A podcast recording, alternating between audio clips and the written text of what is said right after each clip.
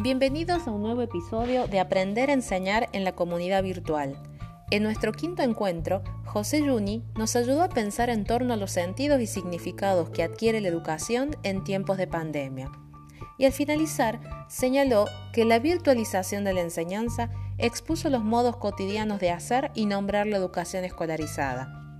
Hoy, redoblamos la apuesta y José reflexiona analíticamente en torno a las categorías de aula, clase y prácticas como conceptos fundantes del discurso pedagógico, que si bien ya estaban en crisis, la pandemia las hizo estallar. Pero antes te recordamos cuál es la idea de este podcast.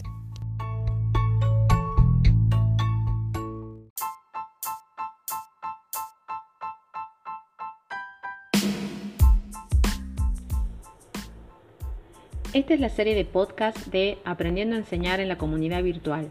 Somos docentes e investigadores de la Universidad Nacional de Catamarca y del Centro de Investigación y Transferencia CITCA CONICET. Hace tiempo venimos estudiando los procesos de inclusión digital, las intervenciones didácticas mediadas por tecnología y la pedagogía del nivel superior. Creamos este punto de encuentro como una comunidad de práctica en la que podemos reflexionar, aprender y compartir modos de enseñar en la virtualidad en los distintos niveles del sistema educativo. Soy Griselda Díaz y junto a José Juni, Tania Romero y Celeste Sánchez Escalantes hacemos Aprendiendo a enseñar en la comunidad virtual.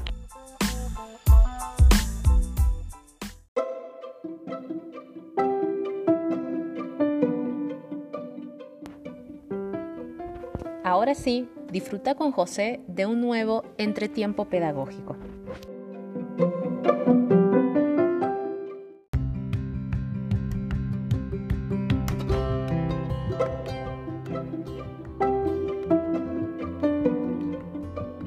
Hola, volvemos a encontrarnos en esta comunidad de aprendientes en la que compartimos nuestro deseo de continuar enseñando en estos tiempos de excepción.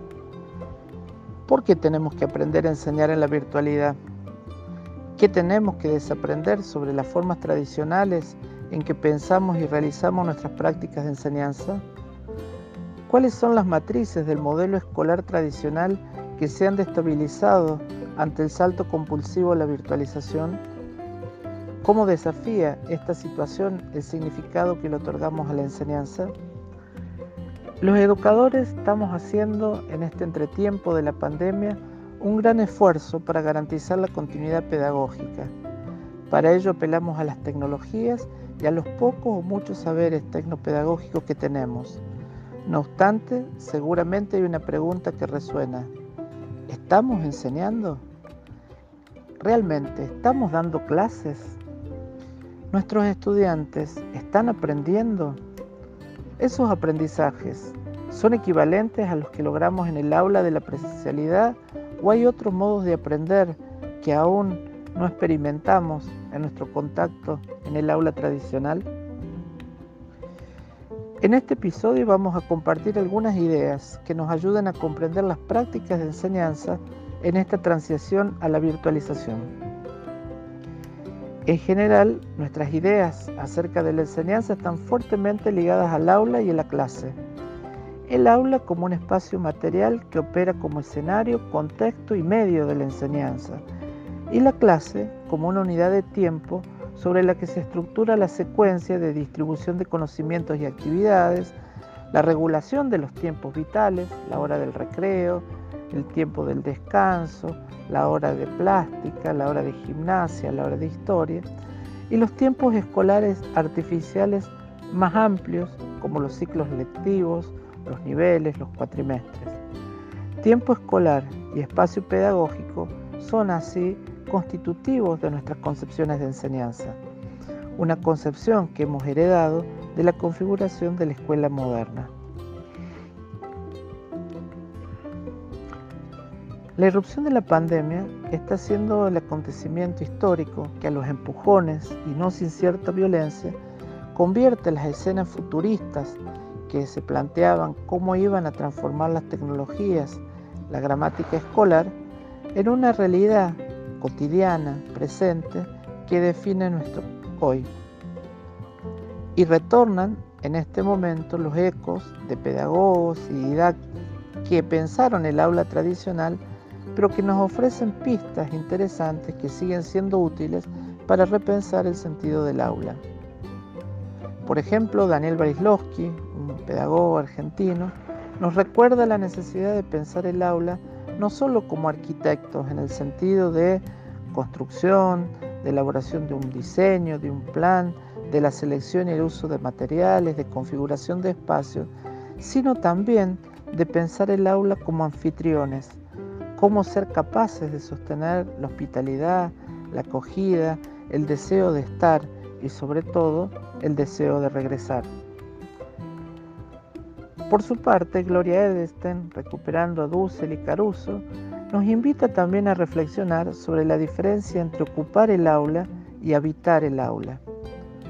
Ocupar el aula, en la visión de los autores, remite un espacio y una estructura dada, una demarcación espacial, mobiliario, agrupamientos, ubicaciones, posibilidades de desplazamiento, recursos disponibles.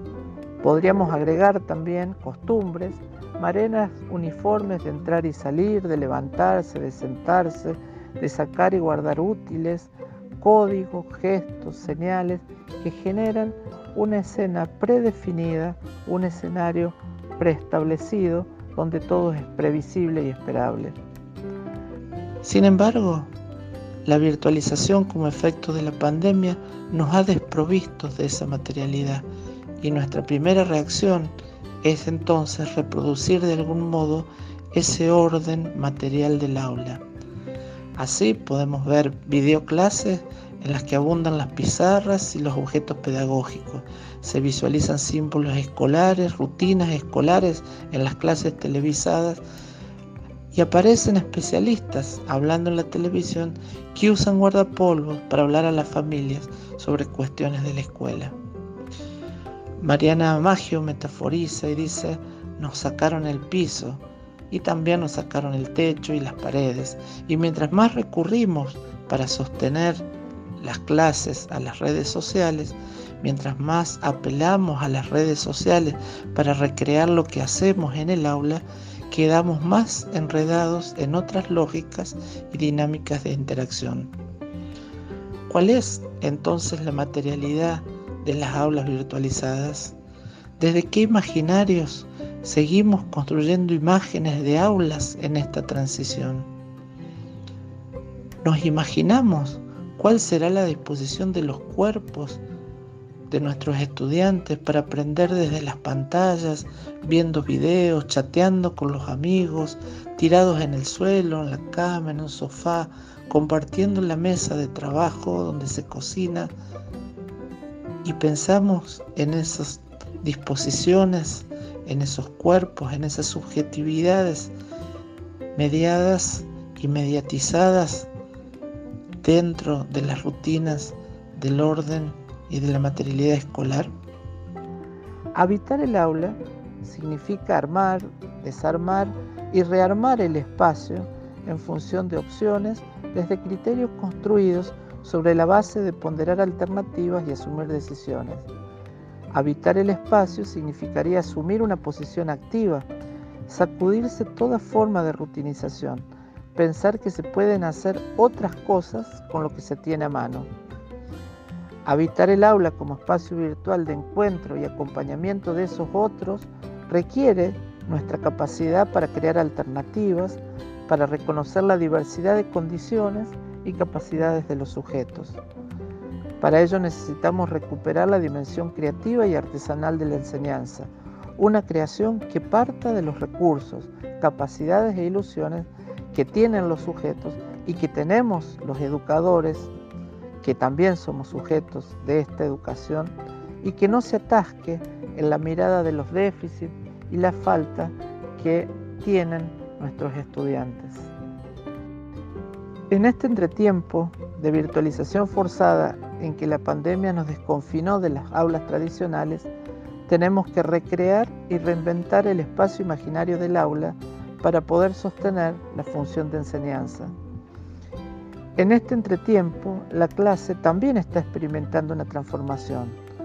Los docentes, las familias y los estudiantes extrañan las clases. Los docentes decimos que extrañamos las clases porque extrañamos dar clases y por ello a veces sentimos que estamos sobrecargados de trabajo escolar, de tareas que tienen un sentido instruccional, pero que no alcanzan, a nuestro criterio, a ser una clase. Los estudiantes también dicen extrañar las clases, no solo por la añoranza de la sociabilidad escolar, sino porque en la explicación de sus clases los profesores, cual libros parlantes, disponibilizan un conocimiento modélico que es análogo al libro de texto, que a su vez es abordado para reconocer en él las respuestas correctas a las actividades y tareas escolares que le solicitan los docentes. Y en este tiempo de paradojas, ¿qué pasaría si en vez de intentar configurar la práctica reproduciendo la imagen del aula estándar, pensáramos el espacio formativo como un entorno de aprendizaje que puede adoptar diferentes formatos, múltiples recursos y respuestas flexibles a las necesidades de los aprendientes? Los entornos educativos como espacios imaginarios de encuentro, comunicación y formación son configuraciones flexibles y maleables que se ajustan a los fines, los medios, las condiciones, restricciones y oportunidades que imponen los contextos y también las propias mediaciones tecnológicas. ¿Qué pasaría si en vez de pensar el proceso pedagógico como una serie secuenciada y progresiva de contenidos, actividades y métodos, lo pensáramos como una red de interacciones, interrogaciones y construcciones? ¿Podría ser este un tiempo en el que podamos salirnos de la monocromía que habla Terigi para construir recorridos múltiples y diferenciados que atiendan a la diversidad y la heterogeneidad que pujan por ser reconocidas y atendidas en sus diferencias?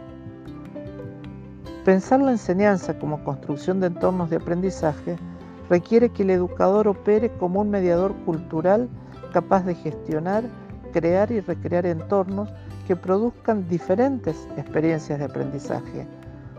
Un docente que no se centre en la transmisión de los contenidos, sino en la promoción de procesos a través de los cuales los sujetos comprendan estructuras conceptuales y desarrollen habilidades reflexivas que los habiliten para seguir aprendiendo.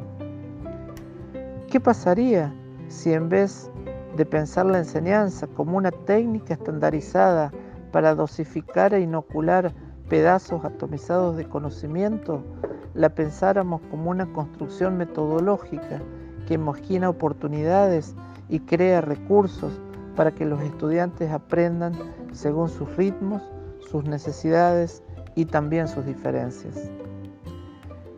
Si nos descentramos e intentamos desaprender las lógicas y rutinas ancladas en las ideas tradicionales de clase y aula que dan forma a las prácticas de enseñanza, las de la presencialidad, pero que también muchas veces pretendemos trasladar a la virtualidad, podremos aprovechar este tiempo de excepción y aprendizaje comunal para descubrir y explorar otras formas de concebir la enseñanza como un acto creativo de construcción de entornos de aprendizaje, sean entornos virtuales, sean presenciales o, por qué no, entornos híbridos. Entornos que convoquen al deseo de explorar, de disfrutar y de asumir la responsabilidad de construir conocimientos en forma cooperativa y colaborativa. Esta transición forzada a la virtualización de la educación puede ser el momento perfecto para que aprendamos que más allá de, a través de y gracias a las mediaciones tecnopedagógico-didácticas, la enseñanza es una configuración de carácter interactiva holística y comprensiva que se referencia necesariamente en el contexto, se estructura en las matrices de conocimiento disciplinar y se utiliza como herramienta para habilitar la lectura del mundo. La enseñanza sigue siendo en este entretiempo una de las pocas herramientas que contribuye al logro de una mayor justicia curricular. La reinvención de los sentidos de la enseñanza en esta transición pandémica es una demanda ético-política que debemos afrontar para restituir el valor pedagógico de la, de la igualdad en una sociedad profundamente desigual.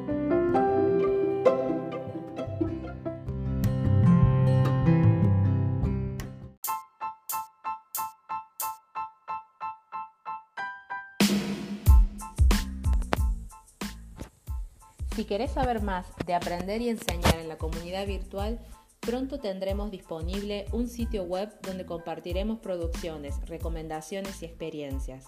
Mientras tanto, podés comunicarte con nosotros enviándonos un mail a aprender.comunidadvirtual.gmail.com Y ahora te contamos que estamos muy contentos porque nos podés encontrar en varias plataformas. Búscanos en Anchor, Spotify, Google Podcast, Breaker, Overcast y pronto en muchas más. Esta fue una producción de José Yuni, Tania Romero, Celeste Sánchez Escalante y Griselda Díaz para la Universidad Nacional de Catamarca y el CITCA CONICET.